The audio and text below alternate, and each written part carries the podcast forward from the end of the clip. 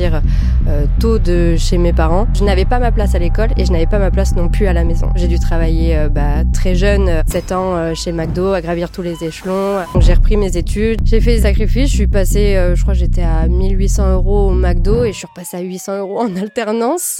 Ça y est, t'as ce diplôme, qu'est-ce qui se passe ensuite? Je tombe sur une, une annonce LinkedIn, je décroche le fameux rendez-vous avec Anthony. Alors cet entrepreneur, c'est Anthony Bourbon. Ça a matché direct, il m'a dit, écoute, je pense que c'est toi que, qu'on va prendre, mais tu commences dans 5 jours. Euh, qu'est-ce, qu'est-ce qui se passe euh, après, Anthony? J'ai été repérée par une, euh, une boîte de prod renommée en France. Ils m'ont dit, tu sais, shooter du concert? Pas du tout. Allez, viens avec nous. Au final, ils ont fait, c'est trop bien. Tu sais shooter de la mode? Non. Bah, tu t'envoles avec nous à Los Angeles pour Lacoste. Il y avait Venus Williams à shooter. Bienvenue sur le podcast High Value Entrepreneur. Je suis Roger. Les entrepreneurs cool et performants dont tu penses qu'ils n'ont pas besoin d'aide et qui parfois sont dans mon podcast sont ceux que j'accompagne. Ce podcast est produit par Tête de Tigre, l'agence de podcast audio et vidéo. Si tu veux des histoires et des invités encore plus dingues, abonne-toi, commente et partage ce podcast. Bon visionnage et bonne écoute. Salut Emma. Salut. T'es une des invitées euh, qui est ici parce qu'on a échangé il y a pas très longtemps il y a eu un feat, tu m'as un peu raconté ton histoire et pour être euh, euh, comment dire dans le vrai, j'ai vu un truc chez toi qui moi il y avait quelques années quand j'ai commencé, j'avais et je me suis dit j'aurais adoré qu'on fasse cette opportunité de raconter mon histoire beaucoup plus tôt, en tout cas de cette manière-là. on va le découvrir pendant pendant pendant le podcast. Je ne présente pas nos invités. Euh, pendant le podcast. On va te découvrir pendant, pendant notre échange. Je vais te poser la question que je pose à absolument tout le monde euh, pendant cette saison qui est quelle est l'anomalie de ton parcours que tu aurais aimé euh, éviter et qui se révèle finalement être une super opportunité dans ta vie d'entrepreneur ou d'entrepreneuse et de femme? Raconte-nous tout. Je pense que l'anomalie, enfin, en tout cas, normalement, c'est pas censé se passer comme ça. C'est la situation familiale qui est assez compliquée, qui a fait que j'ai dû partir euh, tôt de chez mes parents. Euh, donc, c'était assez compliqué à la maison. J'ai dû travailler bah, très jeune en parallèle de mes de mes études, et donc réussir à concilier tout ça. C'est vrai que avec le recul, maintenant, euh, j'ai eu une expérience professionnelle qui m'a servi euh, euh, par la suite. Mais c'est vrai qu'en termes de douleur et bagages que tu transportes après pour la suite, c'est assez compliqué. Il faut réussir à composer avec ça. Tu viens, tu viens d'où D'où, part ton histoire, Emma? Est-ce que tu peux nous raconter un peu, un peu tes débuts? Allez, on va. Le but c'est pas de raconter tout, forcément toute ta vie, mais est-ce que tu es de Paris Raconte-nous au moins le début. Ouais, pour la faire un peu courte, parce que c'est vrai qu'il y a pas mal d'éléments euh, qui se sont passés. Euh, moi, base, je suis normande. Je suis arrivée dans les Landes, d'où mon accent, euh, très jeune, à 6, 6 7 ans. Et donc, j'ai grandi, j'ai grandi là-bas. Beaucoup de, de sport dans, dans ma vie et des, des études à laquelle j'étais vraiment pas bonne, mais peut-être parce que aussi ça ne m'intéressait absolument pas.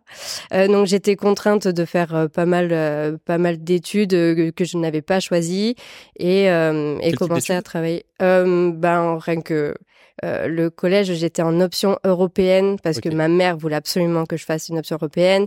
J'ai redoublé deux fois. Euh, dont la deuxième fois c'était mon bac parce que je travaillais trop parce que du coup je devais partir de chez mes parents parce que c'était très compliqué euh, pour pouvoir subvenir à mes besoins mais j'ai réussi à l'avoir la, la seconde fois.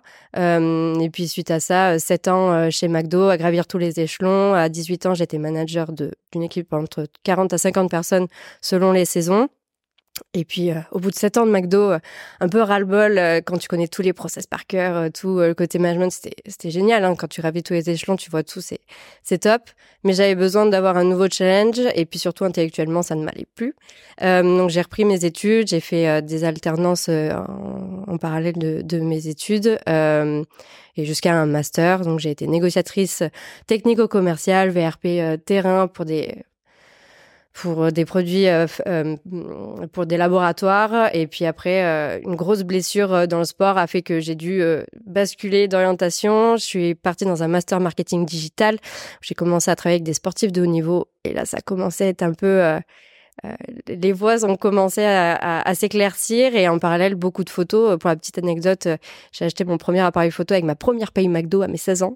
Donc c'était la suite de, ce qui s'est passé après pour grossir un peu le trait, euh, voilà. Et Founder, on va en parler après, qui aujourd'hui, tu es, ton agence, une entreprise euh, qui accompagne les entrepreneurs dans leur personal branding, dans leur communication, dans le, fait d'exister euh, euh, sur le digital, autant dans la presse que dans le monde du digital, que même dans le monde réel. Hein. on va vite, on va, on va y aller. juste avant, on va rester un peu sur ton parcours. Euh, au début euh, du parcours, euh, comment ça se passe la, petite Emma, elle, a envie de rentrer dans ce monde du digital, elle a envie de, de, de, devenir entrepreneur. Tu dis entrepreneur ou entrepreneuse? Selon les femmes, je sais que ça Entrepreneur. Entrepreneur. T'as envie de devenir entrepreneur quand t'es toute petite ou ça, ça se découvre avec le temps? Bah En fait, j'avais même pas la notion, je savais même pas ce que ça voulait dire entrepreneur. Donc, je me rappelle d'une question que, que, que j'ai posée à ma mère quand j'étais jeune et je disais, mais en fait, je veux faire ça, je veux faire ça, je veux faire ça. Comment on fait? En fait, moi, je veux créer des projets. Ah, ben, elle m'avait dit, bah, ça, c'est entrepreneur. Et puis, l'idée était sortie, et puis c'est bien plus tard après, en fait, bah, vu qu'il y a eu beaucoup d'obstacles euh, où j'ai dû rebondir très rapidement, en fait, l'entrepreneuriat s'est ouvert euh, directement à moi. Et pour la question euh, du digital, moi, je suis quelqu'un de très visuel. Je fais de la photo depuis aussi très longtemps. En termes de marketing, j'adore ça, d'analyser des marques. J'ai fait ça naturellement pendant pendant très longtemps. Et puis et puis voilà, c'est venu, euh, c'est venu un peu, euh, un peu comme ça. T'avais avais quel projet en tête quand t'étais euh, plus jeune? Tu voulais, tu voulais créer quoi? Ah, Il y avait dans la mode. Qu'est-ce qu'il y avait? Moi, je voulais faire garde républicaine à cheval parce que j'ai fait de l'équitation pendant, enfin, à haut niveau pendant pendant longtemps avec plein d'autres sports aussi il y a plein d'anecdotes euh, sympas à ce niveau-là. Mais, euh, mais pardon. Ouais, t'avais, avais une idée du, t'avais pas une idée précise du, de ce que tu voulais faire. Non, c'est pas comme beaucoup d'entrepreneurs qui se disent, moi, je veux être dans la tech, moi, je voulais être dans un. Je voulais créer. Ouais. En fait, euh, j'ai toujours été, j'ai une âme un peu artistique. Tu vois, je faisais beaucoup de dessins, euh, vraiment très très porté sur le, le visuel, la mode, l'esthétisme. C'était plus dans ce niveau-là. Tu parles du sport? Euh, Tu dis que ça a fait partie, j'ai l'impression que ça fait partie d'une grande partie de ta vie. Tu faisais, raconte-nous un peu cette partie euh, de toi quand tu fais du sport. Waouh, euh, 20 ans d'équitation, donc saut d'obstacle, dressage et complet. j'ai eu des chevaux à moi, je me ruinais pour pouvoir continuer à faire de l'équitation. Je connais bien cette. Ouais, et quand tu pars de chez papa, maman et qu'il faut subvenir à tes besoins et que tu gagnes 800, 800 balles par mois et que il y a plein de choses. C'était, c'est assez compliqué, mais j'ai réussi à en faire. Grosse, euh, enfin, j'ai eu une double fracture du genou que j'ai très mal soignée. Je devais avoir une prothèse de genou. J'ai dit euh, non parce que très jeune, euh, donc j'ai dit, j'ai dit non. du foot qui m'a encore plus tué mon, mon genou. Après, après, après la chute, t'as, as fait du foot. Ouais. Tu t'es dit c'était pas assez cassé. Moi, un peu les compètes, tu vois, curiosité de toucher à plein de trucs. j'adorais ça. Et du coup, vraiment là, je ne pouvais absolument plus me déplacer correctement. Et c'était en parallèle parallèle justement de mes études quand j'ai repris. Euh, et du coup, bah, j'ai changé. J'avais pris pas mal de poids à ce moment-là. Et du coup, je me suis dit, bah, il faut que je reprenne un, coach perso qui puisse bah, adapter tous mes exercices pour moi, pour que ça puisse m'aller. Et puis, en fait, il m'a dit, avec ta génétique, ta morphologie, tu as plein de choses à faire. Ça te dirait pas de faire, euh, de faire du culturisme. Et j'ai dit, pardon? J'ai dit, mais c'est à l'opposé de moi parce que les compétitions de culturisme, c'est bah, montrer euh, son montrer son popotin en bikini, au talon, euh, bling bling à fond. J'ai dit, mais non, mais jamais de la vie je fais ça. Et je me suis dit, bah, c'est justement parce que je me vois pas faire ça que je vais le faire. Et là, j'ai entamé deux ans et demi de préparation intensive à faire euh, bah, une perte de poids, une prise de masse et re une, une perte. Euh, donc, et pendant deux ans et demi. Donc, tu as fait, as fait du culturisme euh, ouais, j'étais à deux à deux mois pardon des championnats de France de culturisme parce que je devais je préparais en fait les championnats de France et après j'enchaînais sur Europe. Et, euh, et c'est là où euh, on y reviendra, mais j'ai eu l'opportunité de travailler pour un entrepreneur et de tout quitter. Et du coup, ça fait que au bout à deux mois de la compète, en fait, j'ai lâché toute ma vie des Landes, etc. pour alors cet entrepreneur, c'est Anthony Bourbon, comme ça c'est dit, et ça nous fait du suspense, comme ça vous devrez écouter cette vidéo jusqu'au bout. culturisme. Ouais. On, voit, quand on voit arriver, à aucun moment on se dit. Euh, alors, tu es stylé, petit t-shirt avec le nom de la marque de son entreprise que, que vous pouvez voir juste là. Euh, dans le branding euh, de dingue, très. Alors, je dis pas que les gens dans la musculation sont pas élégants du tout, mais très élégantes. Euh, à aucun moment le culturisme, euh, on se dit, euh, mais je, je, pourquoi ce défi en fait? Genre, pourquoi pour, Et puis deux ans, j'ai accompagné les athlètes en mmh. prépa mentale dans le dans le bodybuilding je connais la difficulté de ce que ça représente. Euh, et je pense que c'est un des sports dans lequel j'ai vu de la difficulté, mais une difficulté mentale qui est de l'ordre du, c'est plus que du, c'est un combat contre soi-même euh, constamment avec euh, ton corps qui te demande de dire mais t'es complètement débile de faire ce que t'es en train de faire mange ce que tu es en train de faire, ne va pas t'entraîner, repose-toi. C'est, pourquoi euh, tu t'es, euh, pourquoi t'as fait ça en fait? Ouais, goût du challenge. je suis très très compète. Moi, j'aime beaucoup tout ce qui est performance. Je, je vis, je vis de ça, mais de la performance à condition que ça me fasse kiffer. Ça, c'est une. Faut que ce soit aligné. pourquoi j'ai fait ça? Bah, parce qu'en fait, je voyais que je prenais du plaisir aussi à être accompagnée là-dedans. J'étais autant accompagnée sur le côté nutritionnel que pendant mes séances de coaching. Et je voyais qu'en fait, euh, bah, quand on j'arrivais à faire des très belles choses et plus que la moyenne. Et en fait, le fait de me, mettre une rigueur aussi euh, dans mon quotidien. Tu vois, je devais peser tous mes aliments, tous mes repas, quatre repas par jour. Je mangeais poulet, euh, riz et banane quatre fois par jour et enfin c'était au gramme près quoi. Et en fait c'est pour te dire il y avait même on, partait faire des restos avec avec mes copains et tout, je me préparais ma gamelle parce que zéro zéro excès. C'était sinon ça se voyait direct sur euh, sur le physique, euh, sur mes performances. C'était et en fait euh, le goût du challenge et me dire sortir de ma zone de confort parce que je pense que c'est le résumé de ma vie, c'est qu'à aucun moment j'ai été dans ma zone de, de confort et à chaque fois les tout ce qui tout ce qui s'est passé m'a poussé en dehors et en fait c'est là où j'ai été la meilleure à chaque fois. Quand on vit cette expérience, moi, je l'ai vécu avec la qui s'appelle Julien Bréau, qui est devenu euh, Mister Univers WWAB, je sais plus quoi. Euh, il, y en a, il, y en a, tellement, je, je ne sais plus. Euh, moi, je l'ai vécu en accompagnant cette, en accompagnant Julien.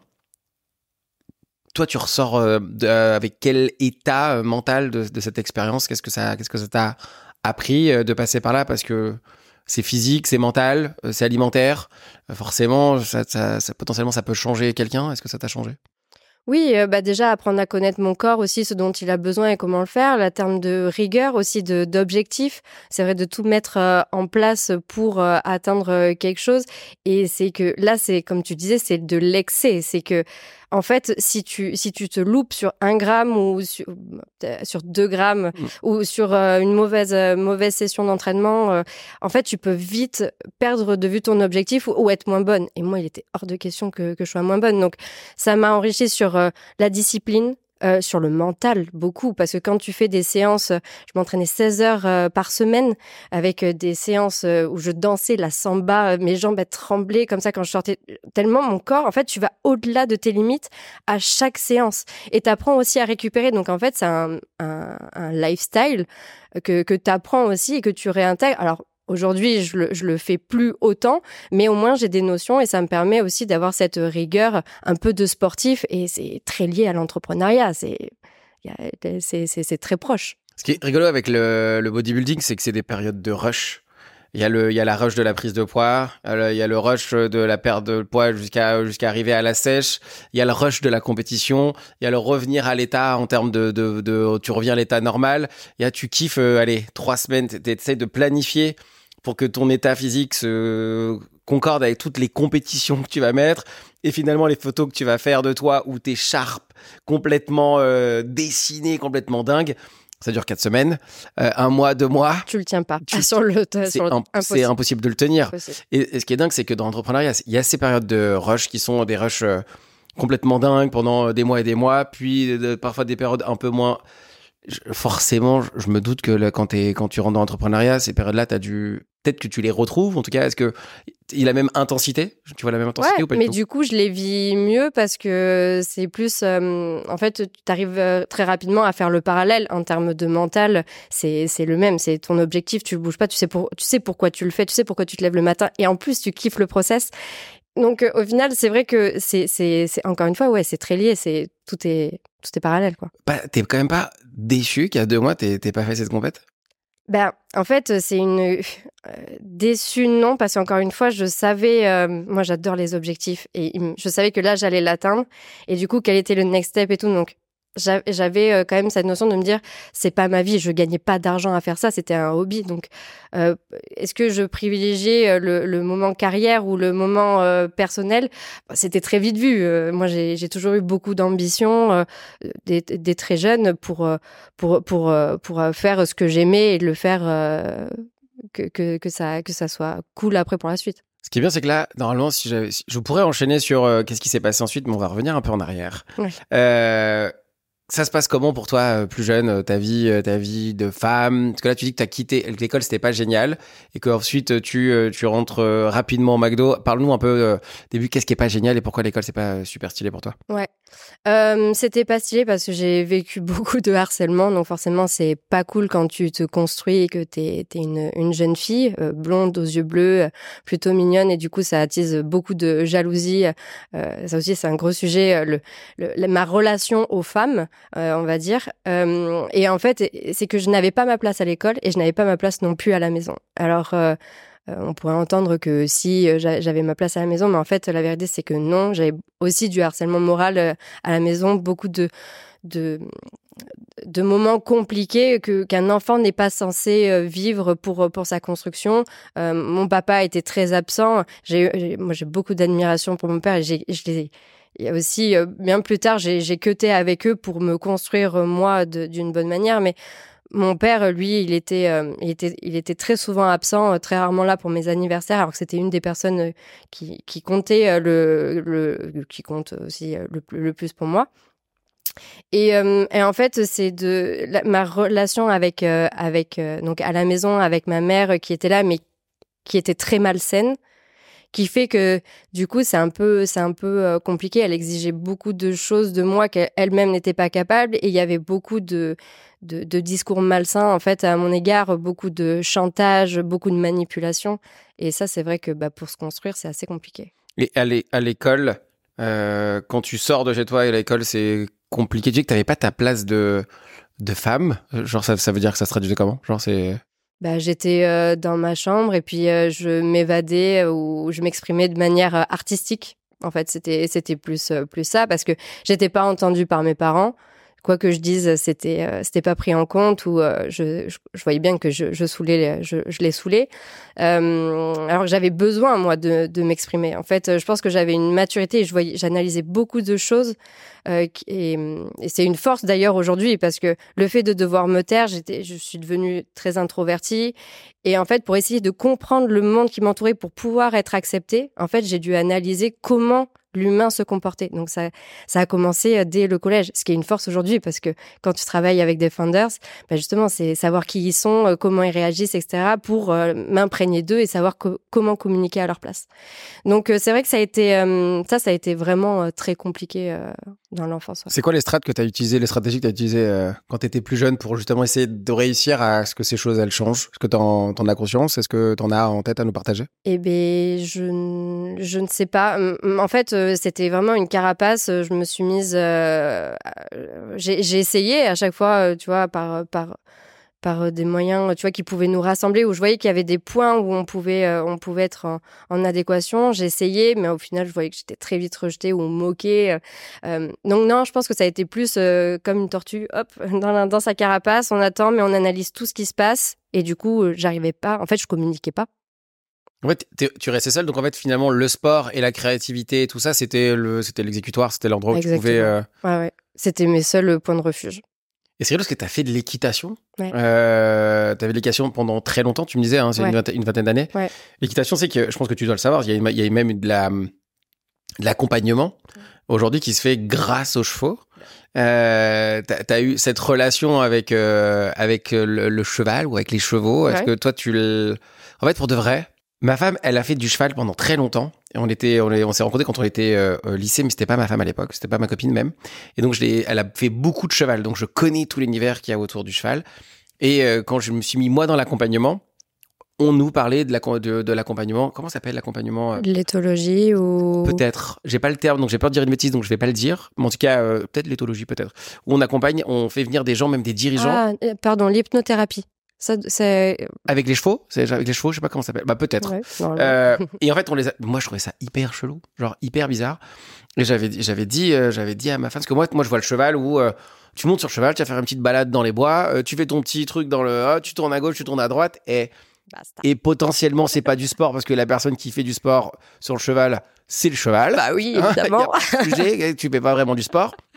Et j'ai appris à découvrir euh, tout l'écosystème qu'il y avait autour. Et j'avais posé la question, en fait, pour de vrai, genre, je- il se passe un truc avec le cheval. Et en fait, mais en fait, ce qui est ouf avec les chevaux, c'est que ils, ils ont un comportement qui Par te, qui, à- ouais, qui te met, qui, qui t'apaise Mm. euh, tout de suite. J'ai été hyper, en, en même temps impressionné et en même temps, je me suis dit que c'est pas un, minimum bullshit, tu vois. Et en fait, il y, a un- truc avec les chevaux. Est-ce que toi, tu eu- t'as aussi presque fait ta thérapie avec le sport et le cheval euh, un peu comme ça?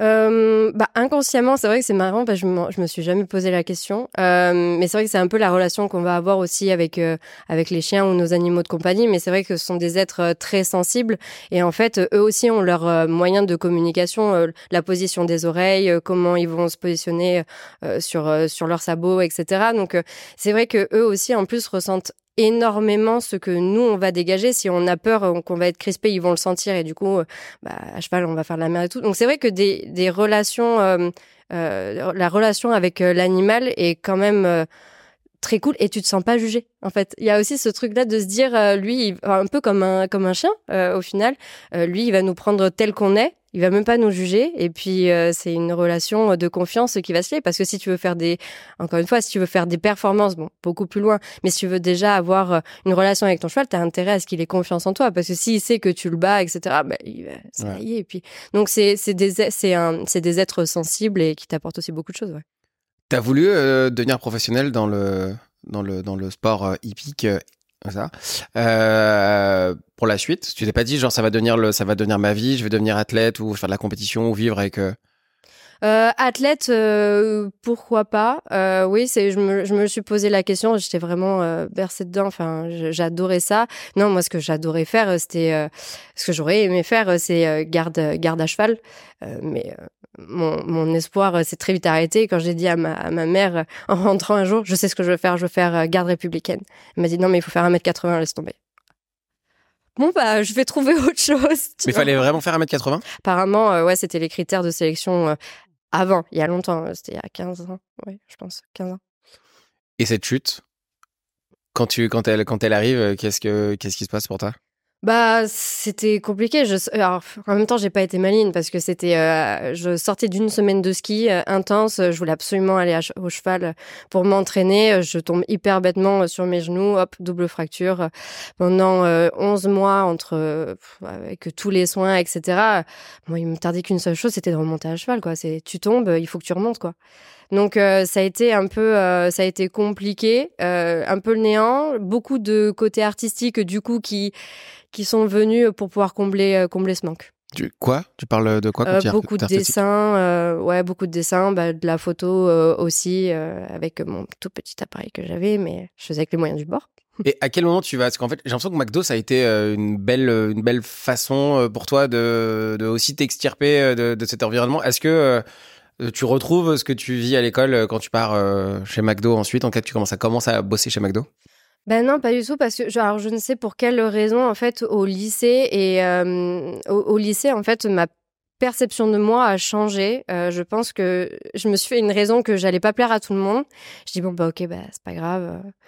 Et puis euh, il, se trouve que plus euh, au lycée après ça se passait super bien. Moi j'ai vécu mes meilleurs euh, moments à l'école c'était au lycée. Et puis le McDo en fait bah étrangement euh, et je pense que c'est ce que moi il me manquait quand j'étais jeune c'était de pouvoir parler avec des personnes plus matures que moi parce que j'en avais besoin.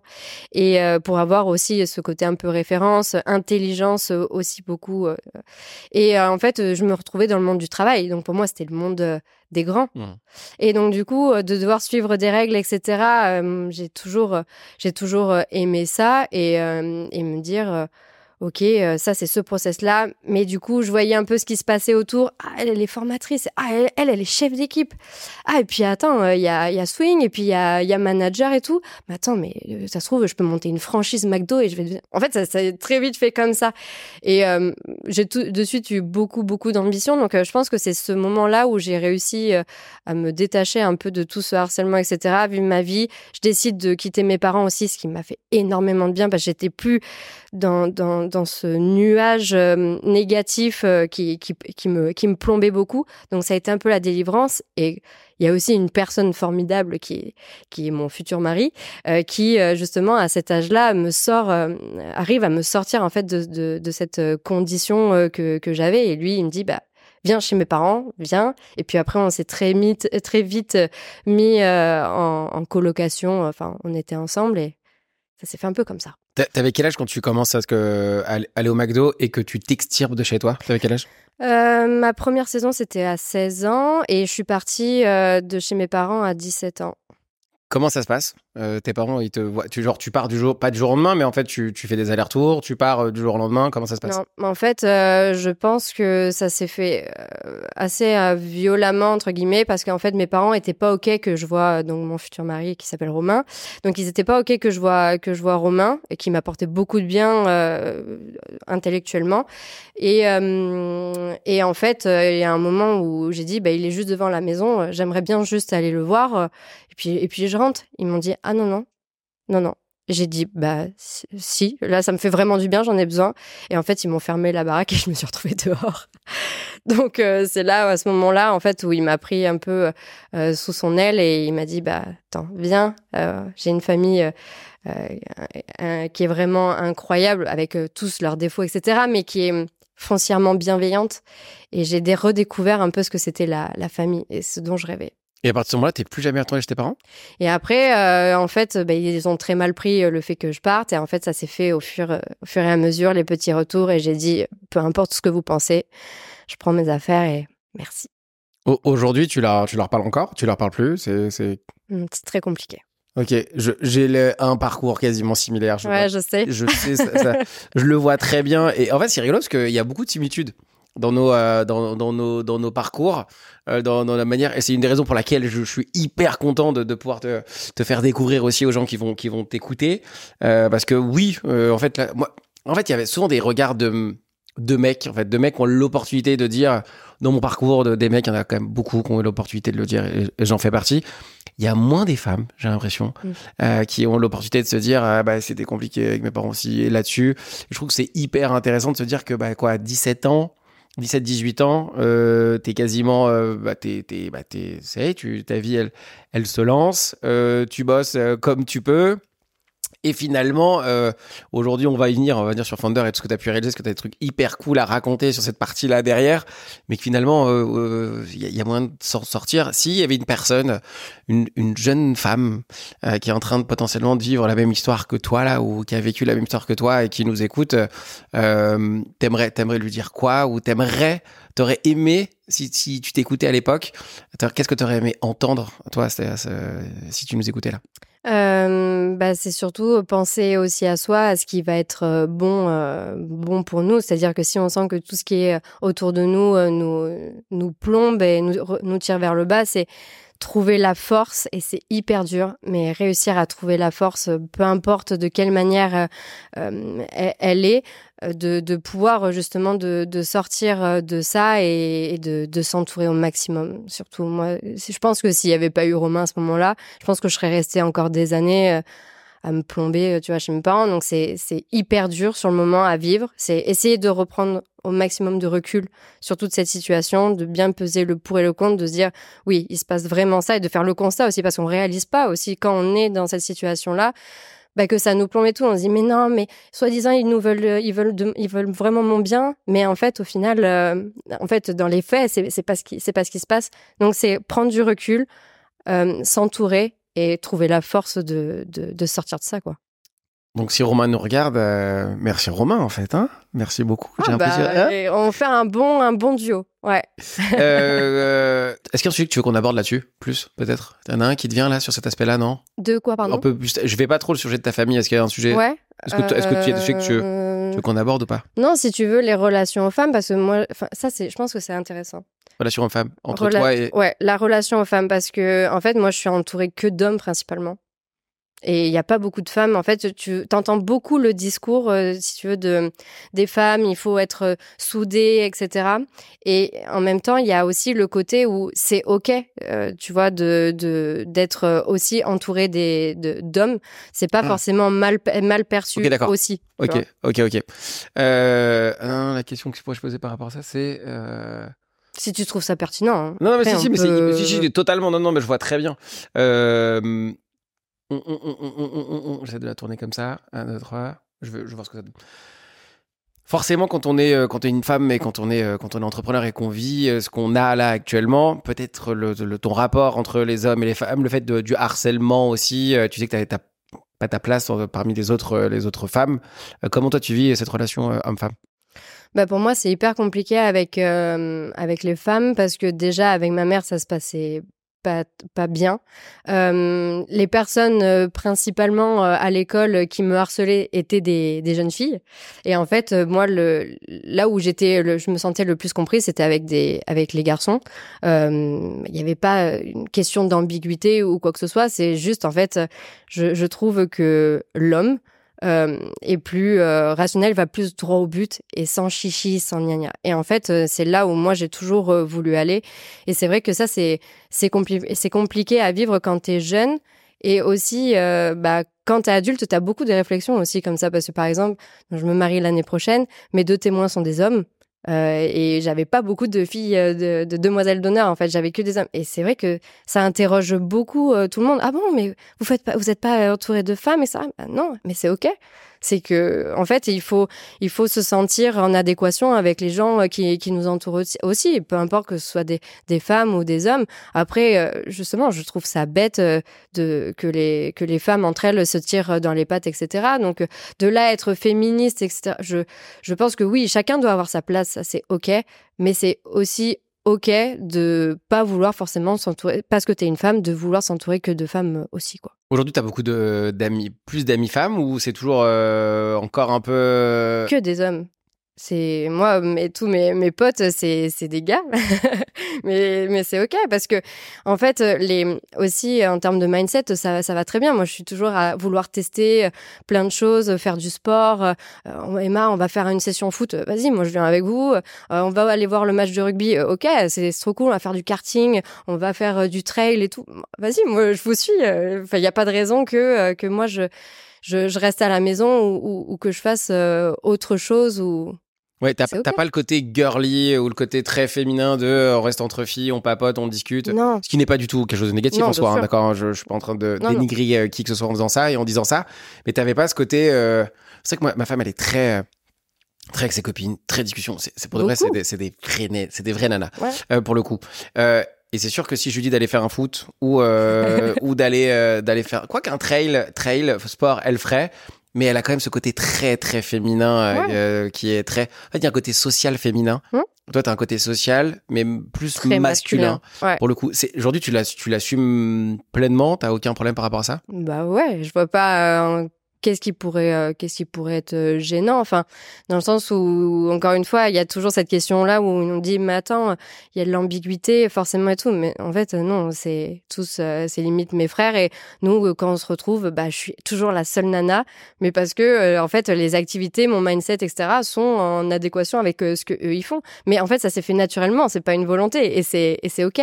Et je pense que inconsciemment aussi j'ai plus confiance à la base aux hommes à cause de mon parcours que aux femmes. Et du coup ça me, enfin, entre guillemets, ça me rejette, ça, m'attire plus vers euh, le côté masculin, quoi. Alors forcément, là, tu me donnes l'opportunité de te poser une question qui est un énorme débat.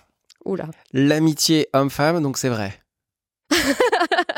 T'es en train de nous dire que l'amitié homme-femme, c'est possible. Bah apparemment oui, moi c'est le c'est le cas et très sainement hein, donc euh, oui.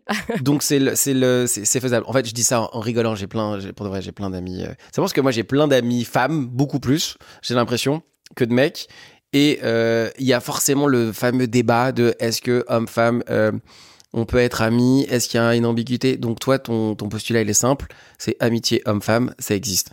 Bah oui, la preuve. c'est, c'est on, on, lancera pas le débat, mais en tout cas, si, en commentaire, est-ce que vous croyez que l'amitié homme-femme existe? Je, Ce qui est c'est qu'il y a plein de gens qui pensent que non. Et pour de vrai, je me pose la question, euh, même si j'ai plein d'amis, plein d'amis femmes, euh, moi je me pose la question. Est-ce que dans le temps, est-ce que euh, possiblement, les, je dis pas qu'il y en ait tous les deux, hein, tu vois, mais forcément qu'il y a un moment il peut se passer quelque chose. Ah Est-ce que c'est homme-femme Bref, c'est pas le débat de, de, ce podcast. Mais en tout cas, tu es la preuve vivante que amitié homme-femme, c'est faisable. Bon, moi aussi, pour le coup. Euh, mais c'est forcément un débat. Comment ça se passe après, euh, une fois que tu fais, euh, que tu que tu continues à évoluer au, euh, au McDo euh, Est-ce que tu prends des responsabilités? Est-ce que tu grandis euh, dans ce poste-là? Comment ça se passe? Ouais, ben je grandis, euh, oui. Donc euh, je suis passée de équipière polyvalente, formatrice, chef d'équipe, swing, c'est en gros manager, mais euh, sans les petits gadgets d'ouverture du restaurant, etc. Mais qui ont les mêmes responsabilités. Et puis après manager. Et c'est vrai que après, euh, bah, c'était encore plus dur de passer euh, directrice parce que bah il y a qu'une qu'une place. Et puis euh, ça commençait un peu à, à jaser. Et puis disons que le mindset au McDo est, est, pas pas très pas très haut entre guillemets c'est c'est c'est un peu malsain c'est un peu fourbe c'est beaucoup de turnover aussi puis c'est des personnes qui qui n'ont pas de grandes ambitions et du coup ça ça, ça, ça allait pas trop. Étonnamment, je m'entendais extrêmement bien avec euh, celui, euh, bah, le gérant, celui qui avait créé le McDo, parce qu'il voyait très bien euh, mon potentiel, mon envie, mon ambition, etc. C'est marrant parce que je l'ai, on l'a recroisé il y a pas longtemps. Il me dit, t'es sûr, tu veux pas, viens, je refais. non, non, je suis très bien là où je suis. Merci. Mais ce que je veux dire, c'est que là, il a fallu que, que je parte à ce moment-là. Alors, expérience de ouf, parce que Ok, management euh, à l'américaine, mais en termes de process, pareil encore, cette question de discipline, respect des process, euh, le management aussi, de savoir, parce que je gérais autant des personnes euh, saisonnières de 16, 17, 18 ans que des personnes qui avaient 50 ans aussi. Donc c'est toute cette relation-là aussi que qu'on construit, que, que j'apprends. Et comment je l'ai fait?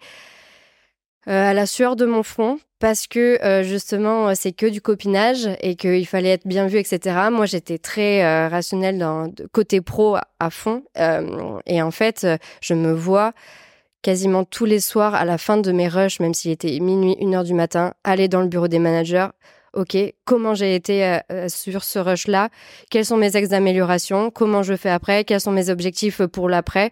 Et en fait, je l'ai, je l'ai eu à, la, à l'usure, à la sueur de mon front, parce qu'il voyait très bien qu'il n'avait rien à me reprocher et que j'avais toutes les qualités et toutes les compétences pour pouvoir monter. Donc ça s'est fait comme ça, ça a pris longtemps, longtemps, longtemps, mais euh, c'est, ça a été, je l'ai pas fait par le copinage, mais je l'ai fait par plus par la, le mérite. tu, fais McDo, la muscu en même temps? Euh, non, la, la, muscu, ça arrivait bien après. Mais par contre, je faisais école et McDo pendant les trois premières années. Donc, euh, du lundi au vendredi, j'étais en bac euh, S. Je préparais un bac S. Et du vendredi soir au dimanche soir, j'étais au McDo. Et entre mes rushs, j'étais en salle équipier pour pouvoir gratter mes lignes, pour pouvoir bûcher mon bac. Ça a été 7 jours sur 7 pendant 3 ou 4 ans, 3, 3 4 ans, parce que je l'ai redoublé. Mais je l'ai eu. t'as, appris quoi chez McDo euh, euh, de, qui, qui te suit encore aujourd'hui? À part bien bien les process, mais est-ce que ça a développé chez toi quelque chose que tu peux encore garder, que tu utilises aujourd'hui euh, chez Founder? Euh, L'orga. Je pense que alors forcément c'est pas la même, mais on peut le on peut le transposer aussi. le fait de réfléchir vite et bien, de prendre les décisions très rapidement. Euh, parce que s'il se passe quoi que ce soit, bah, c'est dans la seconde en fait qu'il faut prendre euh, euh, la décision. le fait de travailler en équipe aussi, et puis des, des notions de management qui sont autres que ce que je fais aujourd'hui, mais ça donne aussi des, des, des, bonnes bases et un bon exo pour le faire. Pourquoi tu quittes McDo? Parce que trop de copinage à ce moment-là. Je sentais que c'était, euh, j'étais plus forcément à ma place et surtout j'avais besoin de d'autres challenges et euh, je savais pas forcément où j'allais mais je savais qu'il fallait que je bouge quoi. Je, je... Intellectuellement, c'est c'était compliqué, je... c'était limité. Bouger pour faire quoi? Et du coup, j'ai repris mes études. J'ai repris mes études et forcément en alternance parce que bah j'avais pas papa maman derrière pour pouvoir me payer mes mes études ou mon logement, etc.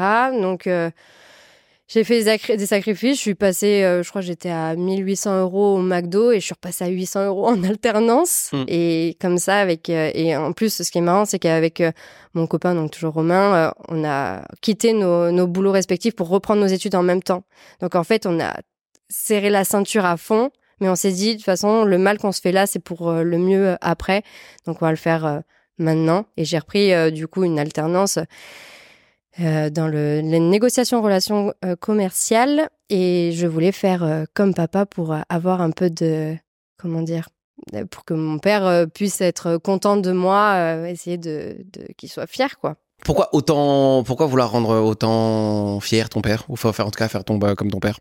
Ça c'est un gros sujet. En fait, euh, mon père c'est quelqu'un, euh, c'est un perfectionniste, mais je dirais euh, à l'extrême. C'est-à-dire que quelque chose que je pouvais faire bien, c'était nul, et quelque chose que je pouvais faire très bien, c'est moi, c'est bien. Et en fait, à aucun moment, j'arrivais à avoir de la fierté dans les yeux de mon père. Ou, quelque chose, tu vois, qui, qui faisait qu'on était vraiment... Euh, euh, enfin, ouais, on avait une vraie relation euh, père père fille. En plus qu'il soit qu'il soit souvent absent, etc. Mais les seuls moments où il était là, bah, c'était compliqué. c'était compliqué d'avoir un peu de fierté ou d'avoir comment on dit de la reconnaissance en fait de mon père. Et en fait, les seuls moments, euh, c'est trop. Bref, euh, les, les, seuls moments en fait que j'ai trouvé pour pouvoir passer du temps avec mon père, euh, c'était pendant les matchs de Roland Garros et, et un peu de F1 et sur Stade 2 et je regardais les trucs avec mon père ou de la musique et ça m'intéressait pas forcément au premier abord, mais en fait je savais que c'était le lien, enfin quelque chose qui pouvait nous rapprocher et donc je pensais ça. Donc c'est un peu marrant parce que j'ai suivi Venus Williams pendant longtemps et on va, on va en parler juste après. Euh, donc, en fait, finalement, tu arrives, euh, à passer ce diplôme. Ton, ton père est fier? Ouais. Ben fier, euh, je sais pas parce que du coup j'avais coupé les ponts. Ah ouais. C'était un moment où en fait j'avais complètement coupé les ponts avec avec mes parents. Donc mon bac plus 2, ma licence et mon master, mes parents savent même pas que j'ai eu mon master. Enfin, hmm. c'est on est loin de tout ça. C'est-à-dire qu'aujourd'hui, ils savent, euh, ils vont peut-être te découvrir sur le podcast en train de parler de ça. Bah, ils se doutent. Euh, je peux peut-être qu'ils se doutent. Tu sais, euh, j'ai une maman qui stocke beaucoup à ne pas mettre dans l'interview, s'il vous plaît. Mais bah, franchement, moi, je suis pareil. Hein. Je sais que je, moi, j'ai pas de relation, j'ai plus de relation parce que moi, mon père est décédé et ensuite ma mère plus du tout de relation depuis des, des dizaines d'années maintenant. Forcément, je sais qu'elle stalk. Forcément, je sais qu'elle regarde ce podcast. Forcément, je sais qu'elle écoute ce que, que je dis potentiellement pour de vrai, ça n'a aucune importance pour moi, ce genre de choses. Forcément, peut-être que le temps va, jouer euh, aussi euh, son œuvre pour la suite, mais c'est-à-dire que là, aujourd'hui, ça y est, t'as ce diplôme, euh, t'as tout ce qui se, tout ce qui, ça y est, qu'est-ce qui se passe ensuite? Ouais, bah du coup, bah, vu que j'aime bien faire plein de choses en même temps, j'avais, je faisais beaucoup de photos aussi en free. Euh, donc euh, c'est quand même une place importante. Euh, et après à ce moment-là, donc ma dernière ma dernière alternance, ils n'ont pas les moyens de me prendre en CDI. Donc naturellement, je me dis eh merde, qu'est-ce que je vais faire Encore une fois, pas grave, je me mets en freelance, je fais de la photo, etc. Et puis il passe quelques mois que je restructure bien bien ce que je voulais faire et au final je tombe je tombe sur une, une annonce LinkedIn de justement Anthony Bourbon qui cherchait quelqu'un pour son personal branding et il faut savoir que ça faisait déjà un an que j'avais fait construire ma maison dans les Landes, bien implantée avec mon copain, euh, mon petit chien, mon scénic familial, voilà, tous les stéréotypes que je ne voulais absolument pas, je l'ai eu. As-tu un labrador? Non. non, dommage. C'est une autre espèce toute mignonne aussi. Mais les gros, les gros clichés, et en fait, il s'est, enfin, on s'est posé la question justement quand j'ai vu ça, je me suis dit bon, ah, franchement, je regarde le, en fait, le, la liste, euh, la liste de ce qu'il fallait faire, l'émission, etc. Et en fait, je me rends compte que c'est juste le cumul de mes dix années précédentes. Donc, euh, dans l'image, euh, dans, dans, la communication, le marketing digital, le savoir gérer des personnes, enfin, tout était cumulé. Et donc, du coup, bah, je me dis, eh, pourquoi pas? Je vois l'annonce à 9h, je me dis j'ai pas de lettre de motif, j'ai pas j'ai pas de CV à jour, j'ai rien parce que moi là-bas je voulais être du, en freelance. Je dis bon, j'ai mis trois heures, j'ai tout tout remis au clean, je l'ai envoyé direct, j'ai relancé et puis après bah avec euh, des entretiens, je crois que j'ai eu trois entretiens, il fallait que je j'envoie aussi un cas pratique sur ma vision de ce que je voulais mettre en place, de comment je voyais les choses pour Anthony. Je décroche le fameux euh, rendez-vous avec Anthony euh, de, de rendez-vous de 45 minutes pardon pour lui exprimer ce que je voulais faire, etc. Au final, ça a duré une heure et demie et ça a matché direct. Il m'a dit bah écoute franchement, euh, j'aime beaucoup, euh, j'aime beaucoup ta vision, etc. Euh, écoute, je pense que c'est toi que qu'on va prendre, mais tu commences dans cinq jours. Et sauf que cinq jours à Paris. Donc c'était là la grosse question de réagir vite, prendre la bonne décision. Il fallait que je vois aussi avec mon copain parce que bah je quittais aussi le, le la, enfin, notre notre maison, etc. Puis il y avait forcément il y a une question de, de relation aussi qui tout, tout, toutes les questions se posent. Et en fait, je me suis dit mais l'opportunité elle est trop belle pour pour que je la saisisse pas. Euh, mon copain m'a dit, euh, encore une fois, il a été bon, c'est qu'il m'a dit, hey, prends ce que tu as à prendre, t'y vas, moi je t'attends, quoi qu'il arrive, on va s'arranger. S'il faut, tu fais les allers-retours toutes les semaines. C'est ce qui s'est vraiment passé. Mais euh, retour Paris-les Landes toutes les semaines. Et euh, il me dit, euh, vas-y, moi j'ai de la belle famille. Bon, elle est à deux heures, deux heures de, des bureaux de là où je devais bosser. Tu fais les allers-retours pendant un moment, puis tu vois, puis tu prends un appart si jamais, puis on s'organise. Mais vas-y, fais-le pour toi. Et je l'ai fait. Donc, euh, je me vois euh, prendre toutes mes valises, etc.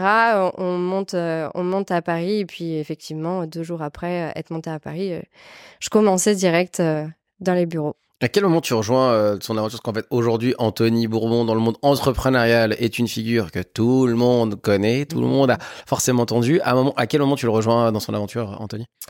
C'était juste avant sa première émission de Qui va être mon associé. Donc euh, c'était cool de voir le avant, après, enfin le avant, pendant et après. Et donc on a commencé à travailler. Donc c'est une, c'est un travail d'équipe. Hein. Il y a euh, Mélanie euh, qui est très présente dans, dans le parcours d'Anthony depuis. Il en parle souvent, je crois. Il en parle quand même relativement. Ouais qui m'a qui m'a beaucoup beaucoup appris parce que c'est cool de faire dix ans d'expérience mais comment tu les mets en un seul bloc et comment tu arrives à les concilier. Donc c'est tout ça que j'ai appris euh, pendant pendant des mois euh, des, des opportunités géniales pour, à pouvoir le suivre du coup sur toutes toutes ces, ces interventions médiatiques etc et il, en a fait, et il continue d'en faire. On le voit beaucoup, et il gère, il gère, hyper bien sa, sa, com. Il fait, il fait, il, est très bien hein. entouré aussi. Il y a pas de, en fait, il y a pas de secret. C'est une question aussi de d'entourage, de, de, vision. Euh. Mais oui, c'est très fort. C'est-à-dire que là, tu, tu es en interne dans le, dans, le, dans le service, en tout cas dans le service autour de d'Anthony. Euh, à ce moment-là, est-ce que tu apprends des nouvelles choses? Est-ce que tu testes des nouvelles choses qui sont, euh, qui, qui sont cool? Est-ce que tu peux nous en parler? Ouais, ben apprendre déjà à composer euh, avec euh, le, le, personnage euh, qui est qui est très clivant et c'est vrai que ce que j'aime beaucoup et ça ça rejoignait beaucoup en fait comment mon père était avec moi, c'est en fait tu parles pas pour rien dire. Si tu parles, c'est que tu as quelque chose à apporter et limite il faut que ça fasse wow. Enfin, il faut en fait, il fallait que je me réinvente et que j'essaye de taper là où on m'attendait pas. Et en fait, ça a été tout ce travail puis plus euh, le fait de comprendre en fait comment rallier euh, toutes mes expertises en un en termes d'organisation, etc. C'est vrai que que ça, ça a été un gros gros challenge euh, qui a fait que ça m'a mis, enfin ça m'a ouvert des portes pour après qui, qui sont géniales quoi. T'as travaillé combien de temps avec Anthony? Plusieurs mois plusieurs mois.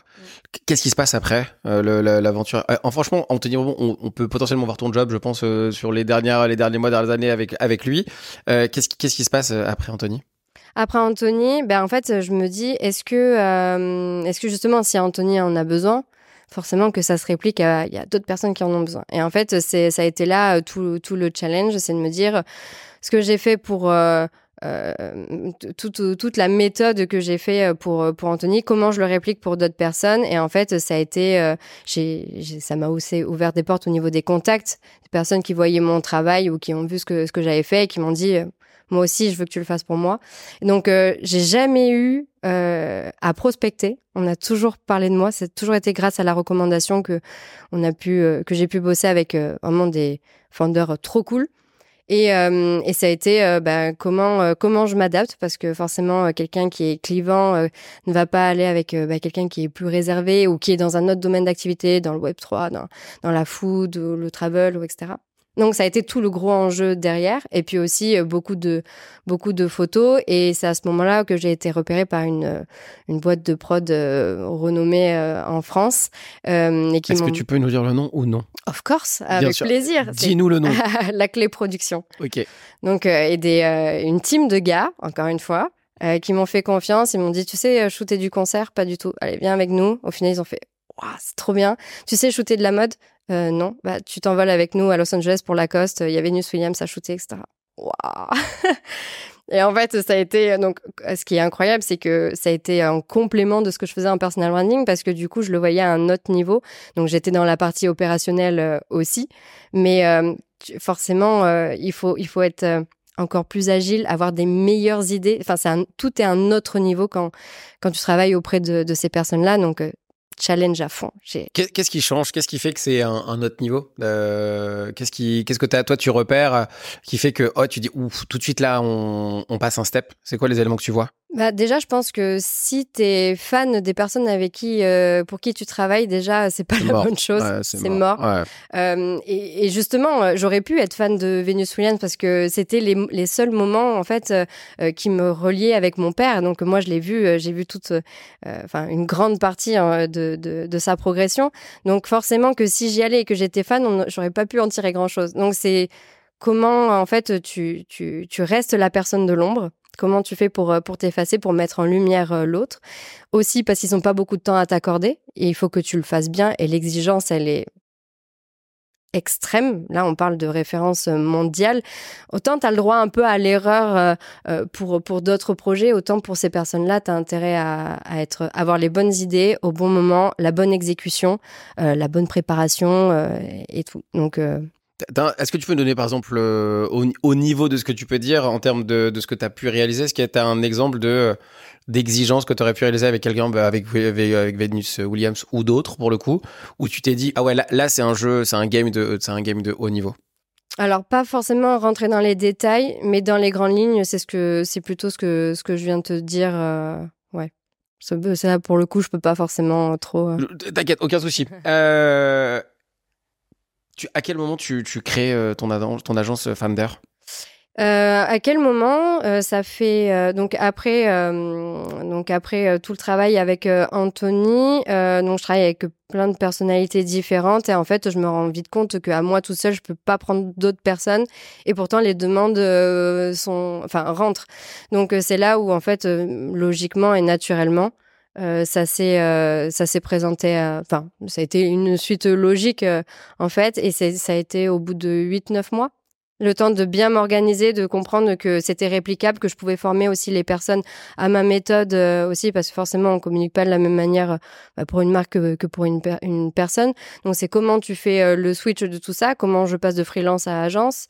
Donc, ça a été tout ça que, que j'ai travaillé et jusqu'au moment où j'ai dit, bon, bah là, faut que je m'entoure et il faut que je trouve des personnes qui soient largement meilleures que moi euh, euh, pour, pour ce domaine-là. C'est compliqué aujourd'hui euh, de communiquer. Je pense que une agence de com, en tout cas de communication, en tout cas pour le branding et du personal branding, c'est un sujet majeur absolument pour tous les entrepreneurs. c'est quoi ta méthode pour qu'on arrive à être hyper visible. En tout cas, comment on, comment on devient euh, la Venus Williams ou le Anthony Bourbon de notre industrie? Est-ce que, est que tu peux nous aider sur cette partie-là? Euh, déjà, il y a une chose à prendre en compte, les trois phases dans le personal branding, c'est déjà se connaître, donc qui est vraiment la base de tout. Après, euh, se faire connaître et se faire reconnaître. Donc c'est un step après l'autre déjà pour pour bien fonder tout. Et après, il faut travailler sur euh, quatre axes euh, qui sont les quatre points essentiels de la communication, à savoir euh, bah, le côté visuel, côté écrit, verbal et non verbal. Et ça, tout ça, c'est le personal branding. Donc, je dirais qu'il faut avoir conscience de qu'est-ce qui nous fait vibrer et pourquoi on se lève ce mat le matin et en quoi ça intéresserait aussi les autres. Et à partir de ça, quand on a vraiment compris, en fait, on, crée ce qu'on appelle la brand platform. Donc, why valeur, mission, promesse. Et à partir de ça, ça te permet d'avoir euh, ton cahier des charges pour pouvoir le, dupliquer, que ce soit en visuel, à l'écrit, euh, etc. Il faut avoir, euh, faut travailler aussi son, storytelling, euh, un certain lexique aussi qui vont faire que que ça va être représentatif de ton activité. Et en même temps, sur tout le côté visuel, bah, comment tu te présentes, qu'est-ce qui te qualifie, tu vois. Si j'ai un petit truc founder aussi, c'est une question de branding, c'est du petit détail, tu vois, mais tout ça, il faut, il faut y penser. Mais en soi, c'est hum, essayer de, de montrer, euh, de montrer, euh, de, de, montrer des points euh, sur lesquels on t'attend pas. Et je pense que ça, c'est toute la difficulté parce que ce qui est très compliqué, c'est d'avoir du recul sur soi-même. Moi-même, je, en fait, je sais communiquer pour plein de plein de personnalités différentes, de plein de milieux différents, etc. Mais moi-même, c'est très dur d'avoir du recul sur moi pour savoir qu'est-ce qui va intéresser les gens. Pour preuve, je sais, me, je me suis, quand tu m'as proposé de m'inviter, je me suis dit, ok, alors qu'est-ce qui va intéresser les autres? Enfin, c'est vraiment très compliqué et c'est pour ça que je pense que c'est important et tu le tu le fais aussi euh, toi de, de ton côté, c'est que c'est c'est permettre euh, d'être le deuxième cerveau de quelqu'un et d'avoir le recul pour pouvoir construire quelque chose ensemble. Est-ce que tout le monde doit utiliser du personal branding ou du branding euh, En soi, tout le monde, tout le monde le fait. C'est comment tu te présentes aussi auprès de tes proches. Euh, enfin, c'est, tout, tout, le monde en fait. Après, c'est à voir euh, quels sont les objectifs aussi de chacun. On le fait pas tous de la même manière euh, et pour les mêmes objectifs. Donc, il y a aussi, il y a soit gagner en visibilité, notoriété, autorité, euh, soit gagner en confiance par rapport à ses clients, soit euh, générer du lead, euh, soit attirer les meilleurs talents. Euh, donc tout ça, c'est vrai que c'est un, un, facilitateur, facilitateur pour pour le côté business et aussi pour les salariés, etc. Bien que il y ait aussi des des, des, des axes sur, qui sont un peu limitantes peut-être à un certain moment forcément quand on est euh, quand on est entrepreneur et ou euh, intrapreneur euh, communiquer euh, à obtenir des résultats on peut faire appel peut-être à ton agence à Founder mais en grande majorité les gens sont solo si on arrive à faire ce travail que tu viens de nous donner donc pour faire le mmh. travail qu'on vient de nous donner que tu viens de nous dire de faire ensuite après pour communiquer c'est hyper franchement pour y être passé et c'est hyper chiant parce qu'en fait aujourd'hui il y a plein il y a plein de manières de communiquer. Il y a la communication payante. Euh, BFM Business euh, est une plateforme où euh, si on veut passer parfois il y a des gens qui, sont on peut payer pour passer sur BFM Business par exemple tout le monde ne paye pas mais il y a des gens qui le font il y a plein de médias où on peut avoir de la visibilité et tout. Genre, c'est quoi, comment on, comment on sort de cette jungle de communication? Parce qu'en fait, finalement, tout est communication. Ce podcast est un élément de communication.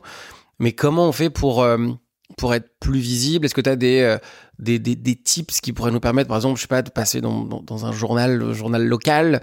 Est-ce que tu as des choses qui, qui sont qu'il faut faire pour euh, la visibilité autre que faire des posts Instagram et des posts LinkedIn? Est-ce que tu as, des, as, as des conseils à nous donner qu'on pourrait utiliser? Plus du coup sur le côté médiatique, RP, c'est ça? RP, médiatique, en tout cas où t'es, t'es, ou tes éléments ou euh, qui sont intéressants d'exploiter, où il y a possibilité d'avoir de la, com, de la visibilité, ou en tout cas peut-être de commencer à communiquer, euh, parce qu'en fait on galère. Aujourd'hui, en fait, ce qui est hyper embêtant, c'est que Instagram est un moyen, LinkedIn est un moyen, TikTok est un moyen, euh, Facebook, le bouche est un moyen, le journal est un moyen, la télévision est un moyen. Tout est un moyen en fait. Donc en fait, finalement, est-ce que il y a déjà peut-être un élément euh, hyper important à mettre en avant. Et ensuite pour euh, qu'est-ce que tu nous conseilles quand on veut commencer à le faire? Bah déjà qui qui sont les personnes qu'on cible si c'est du B2C, B2B, euh, forcément il y a un choix en termes de réseau aussi euh, qui va être euh, qui va être important à sélectionner. aussi, bah, le fait de savoir s'entourer, c'est vrai que forcément quand tu parles, oui, il y en a qui mettent 20K dans des pubs parce que pour passer sur les médias, presse, etc.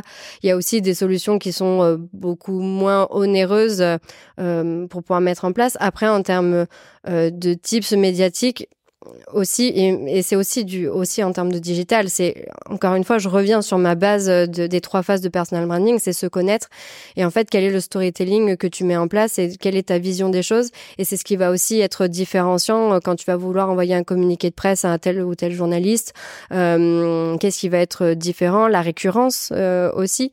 Euh, c'est vrai qu'il y a Ouais, il y a tout, tout ce qui est en calendrier éditorial qui, qui va être important dans la récurrence, dans la cohérence euh, dans, oui, dans le discours et qu'est-ce que tu apportes euh, en plus et qu'est-ce que quels sont les sujets là où on t'attend pas et que tu vas sortir aussi.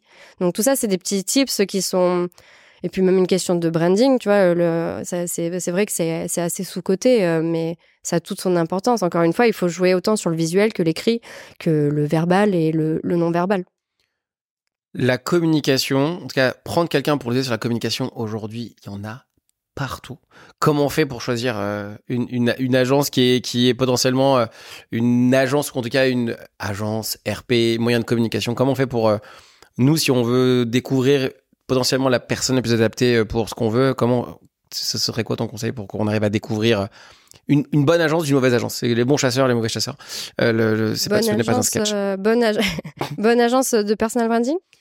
Ouais, en sachant pour aujourd'hui, en, en, fait, ce qui est très drôle, pour un peu de contexte, c'est qu'aujourd'hui, on peut, euh, tout le monde se dit agence de communication, euh, on attaché de presse, RP. franchement, on, et ce qui est rigolo, c'est que presque tout le monde pourrait le, presque tout le monde pourrait le faire en, en apparence, hein, d'accord? Euh, donc finalement, on se retrouve dans une jungle en disant euh, j'ai envie de communiquer, j'ai envie de passer dans une émission, j'ai envie de passer à la radio, j'ai envie de passer dans un magazine.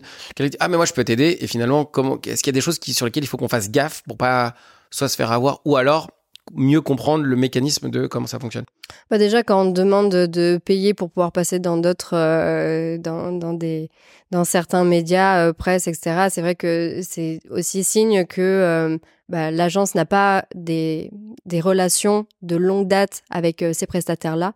Donc ça, c'est vrai qu'il y en a beaucoup hein, qui facturent, qui disent ah ouais, moi je te fais passer sur TF1, sur euh, machin, machin.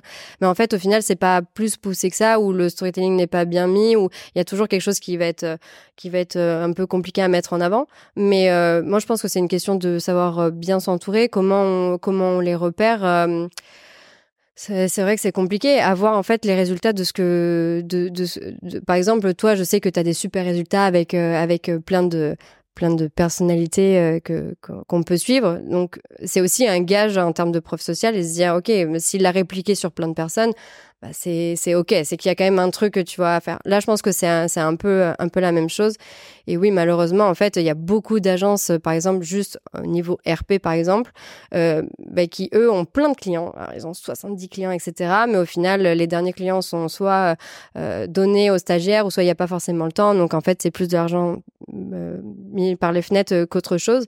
Je pense que c'est aussi en lien avec les valeurs de, de l'agence. Nous, chaque personne qui vient, elle est chouchoutée au max, euh, on va prendre soin de toi et en fait nous on travaille avec les objectifs. Donc je pense que c'est aussi une question de, de valeur et euh, comment tu comment tu tu t'identifies pardon euh, euh, à ces, à ces personnes-là. Et regarder les résultats aussi, ce que tu disais, genre si, euh, si l'agence arrive en disant on a fait ça, ça, ça. Bien sûr. comment on peut savoir que, en fait, ce qui est très drôle, et ce que j'ai vu, euh, c'est qu'il y a des gens qui disent ce job-là, c'est le job que nous on a réalisé, et parce qu'en fait, finalement, parfois il y a des entrepreneurs ou des gens qui communiquent, mais on sait pas. Par exemple, avec Anthony, on potentiellement savait pas que tu étais derrière, c'est-à-dire que faut, faut faire confiance, c'est-à-dire que forcément faut se, faut se mouiller. Aujourd'hui, on sait, et puis il y a tout le monde là autour qui connaît Anthony et qui sait le job et qui, qui, bah, on a des tu pourrais pas mettre sur LinkedIn, je bosse avec Anthony Bourbon. Si tu bossais pas avec Anthony Bourbon, ce serait. Euh, non. Ou que t'es bossé, ce serait complètement, tu te ferais, tu te ferais déchirer.